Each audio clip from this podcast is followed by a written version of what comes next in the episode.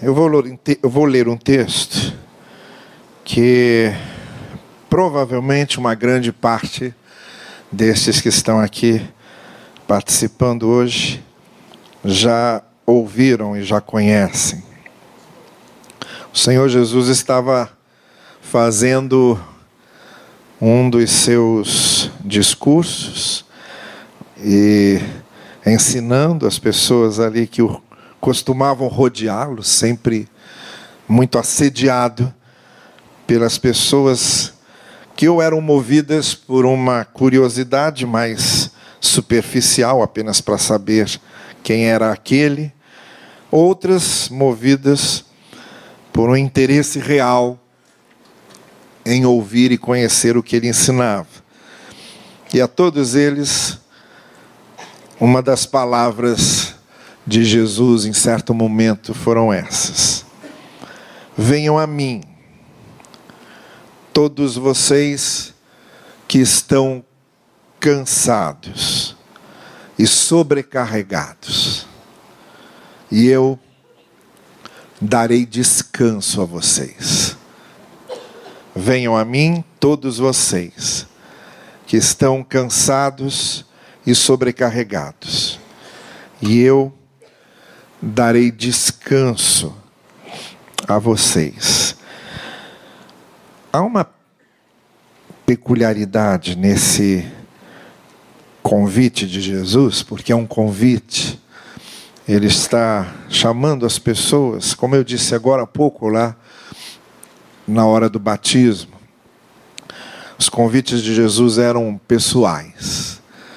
Ele falava não falava às multidões, embora multidões se concentrassem para ouvi-lo, mas ele falava a cada pessoa.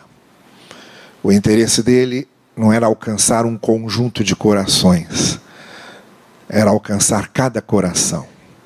Cada coração com a sua história, com a sua experiência, com suas dores e com suas alegrias. E Nesse convite que ele dirige a essas pessoas, há uma, um diferencial muito curioso. Normalmente, quando nós fazemos um convite para que pessoas participem conosco dos nossos motivos de alegria, vamos imaginar que você resolva fazer um encontro com seus amigos e familiares para comemorar o seu aniversário. E aí você então convida as pessoas para participarem. Eles são os seus convidados. E normalmente, quando se convida pessoas para participarem, o convidado aguarda que esses. É, o, o que fez o convite, o anfitrião aguarda que esses convidados venham e tragam o quê? Presente. Não é? Quando a gente convida para uma festa nossa, a gente convida e espera que as pessoas tragam presente. Eu me lembro de um menino convidando outros meninos para irem ao seu sua festa de aniversário e ele dizendo o seguinte: "Olha, quando você chegar na minha casa, você empurra a maçaneta com o cotovelo e depois empurra a porta com o pé. Aí a pessoa perguntou para ele, mas por quê? Porque, porque as suas mãos vão estar ocupadas com o presente que você vai me trazer. Então eu já estou te ajudando para que você entre sem problemas. Né? Então a gente espera que as pessoas tragam presentes quando são convidadas. Aqui há uma diferença peculiaríssima, porque aquele que convida é que está dando presente. Esse que está fazendo o convite, do qual você é o convidado, em vez de você, como convidado, aceitar o convite e em gratidão pelo fato de ter sido convidado trazer um presente, você recebe o presente. O Senhor Jesus faz o convite, venha. Você que está cansado e sobrecarregado. Mas há uma outra curiosidade peculiar aqui que é essencialmente o que nos interessa agora. Jesus não estava falando para pessoas incrédulas. Ele não estava falando para pessoas arreligiosas. Ele não estava falando para ateus e descrentes. Olha, e Jesus nem sequer estava falando com estrangeiros não judeus. Jesus estava falando com judeus que criam em Deus, que conheciam a lei, que conheciam a palavra de Deus, que conheciam os profetas, que iam à sinagoga, ou que faziam seus sacrifícios, que cumpriam os rituais da sua religião, que reproduziam as suas festas religiosas, que estavam ao pé dos altares, que oravam, que recitavam textos das Escrituras, que cantavam salmos, que sabiam de cor vários preceitos da sua religião, que tinham uma vida devota, que oravam constantemente. Era a esses que estranhamente Jesus estava dizendo: vocês que estão cansados e sobrecarregados, venham a mim. A gente estranha. Porque quando a gente pensa em pessoas que estão cansadas e sobrecarregadas, normalmente nós pensamos em pessoas que têm uma vida promíscua, pessoas libertárias nos seus costumes ou na sua moral, pessoas que nem sequer pensam em Deus, pessoas que não têm dias sagrados, pessoas que jamais leram as Escrituras. Normalmente é nesses que nós estamos pensando quando pensamos em gente cansada, oprimida, sobrecarregada. Mas não era esse o auditório de Jesus. O auditório de Jesus era essa gente religiosa que conhecia Deus, mas que se sentia profundamente cansada e sobrecarregada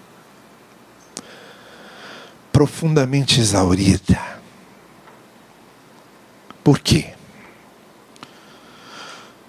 Porque os ritos judaicos, as exigências religiosas do judaísmo, as liturgias, os sacrifícios, os exageros, as cobranças, as imposições das regras religiosas criaram nas pessoas uma carga, um fardo. As pessoas, em vez de experimentarem a leveza da graça e do amor de Deus, estavam experimentando apenas o peso e o fardo da obrigação de se cumprir preceitos religiosos. E muitas vezes o interior delas não estava sequer ligado naquilo, porque era só isso, era um rito religioso. Por isso Jesus está dizendo: olha, vocês que estão sobrecarregados e oprimidos e cansados porque se prenderam demais a ritos, exigências, cobranças religiosas que não tem nada a ver com o coração de vocês, que impõem coisas que na verdade não resolvem a grande questão interior de vocês, que falam em Deus, mas vocês não vivem Deus, que cita a palavra, mas a palavra não está dentro de vocês. Isso tudo que se tornou um peso na vida de vocês, eu posso aliviar porque o que faz uma pessoa se sentir leve aliviada, confortada, reequilibrada por dentro, é a minha presença com ela, é a minha presença nela. E não o preceito religioso ou o rito religioso em si. Religiões que mandam você pagar para ter perdão, que cobram de vocês ações, posturas para ganhar a bênção de Deus. Religiões que se tornam um balcão de negócios em que você acha que pode comprar o favor e a misericórdia divina com aquilo que você faz. Estão, na verdade, sobrecarregando vocês porque Cristo já pagou tudo na cruz. Não devemos mais nada. Eu estava pensando o que é que eu usaria aqui para deixar isso muito claro em termos práticos. E na semana passada, eu estava lendo um livro do educador, um livro, uma biografia do educador Rubem Alves, que foi pastor evangélico e depois se tornou uma das referências de educação na Unicamp, autor de vários livros. Numa das passagens da sua biografia, Rubem Alves disse que, quando começou o ensino médio, que no tempo dele era chamado de colegial, ele não lia muita coisa, e não conhecia literatura, e nem tinha gosto por literatura. Aí entrou o professor de literatura na sala. E o professor de literatura olhou para os alunos e disse o seguinte: Olha, tem duas questões aqui que a gente precisa resolver. A primeira é a seguinte: eu tenho aqui um diário de classe que manda vocês virem para colocarem a sua presença e se vocês tiverem uma percentagem de falta, vão reprovar. Então é o seguinte: todos vocês estão com presença até o final do ano, ninguém terá falta até o final do ano. A segunda coisa é que nós temos duas provas marcadas. Todos vocês já estão com 10 nas duas provas. Já tenho 10 garantido. Aí ele virou para os alunos e disse: Agora que esses dois probleminhas estão resolvidos, vamos voltar a nossa atenção para o gosto e para a delícia da literatura. E foi lá que ele disse que começou a amar os poetas e a amar os escritores. Aí eu me lembrei da minha professora de literatura, que também me influenciou demais nos meus gostos por literatura, mas me lembrei de Cristo. O que Cristo está dizendo aqui é mais ou menos isso. Ele está virando para os seus ouvintes e está dizendo: Olha, eu sei que vocês estão devendo para Deus. Vocês sabem que vocês erram, que vocês falham, que vocês não conseguem amar Deus acima de tudo, que não conseguem amar o próximo sempre. Vocês conhecem seus defeitos, vocês sabem quem vocês são, e eu sei que vocês estão devendo para Deus. Então vamos fazer o seguinte: eu vou pagar essa dívida e vocês não precisam mais se preocupar com isso. Agora, concentrem-se simplesmente em desfrutar da vida que eu posso dar a vocês. Foi isso aí que Jesus disse quando olhou para aquela gente e disse: Venham, que eu vou aliviar vocês do peso e da sobrecarga. O que nós vamos fazer agora ao celebrarmos a ceia e quando a gente come o pão e compartilha o cálice, é justamente nos lembrarmos disso que Cristo fez para pagar. Nós não precisamos pagar mais nada a Deus. O que nós fazemos a Deus não é para comprar os favores de Deus, é justamente em gratidão por Ele ter nos dado aquilo que a gente não podia comprar. Ele nos deu a vida, Ele nos deu a graça, Ele nos deu a redenção, e a redenção custou o preço do sangue da vida de Cristo. Por isso, o cálice e o pão. E por isso hoje nós estamos aqui juntos. Porque nós colocamos os nossos pesos, os nossos fardos, e Cristo o carregou. E hoje nós temos a leveza de pertencermos a Cristo e de desfrutarmos da vida que há em Cristo. A gente vai compartilhar o pão e a gente vai compartilhar o cálice. Mas antes disso, curve a sua cabeça um pouquinho agora e pense nisso que eu falei para você. E pergunte a você mesmo se você já tem essa leveza que a graça de Deus nos dá e que a, que a misericórdia de Deus produz em nós. Examine o seu coração e veja: será que eu preciso disso? A certeza do perdão, a certeza da graça, a certeza da misericórdia. E de Cristo virando para você e dizendo: por que é que você carrega esse peso que você não precisa carregar? Por que é que a gente carrega um peso que a gente não precisa carregar? É como se você estivesse numa estrada pedindo carona, carregando uma enorme bagagem. E aí um carro para, oferece carona para você, você carregando aquela bagagem na cabeça, você entra no carro, continua com a bagagem na cabeça, o motorista diz: Escuta, por que, que você está fazendo? Você diz: Eu estou carregando o meu peso. Não, não, não, eu já parei aqui com o carro, agora bota o seu peso lá no bagageiro. Você não precisa carregar mais peso nenhum. É isso que Jesus está fazendo. Por que é que você entra no carro e continua carregando o seu peso, se o peso pode ser deixado nas mãos do Senhor?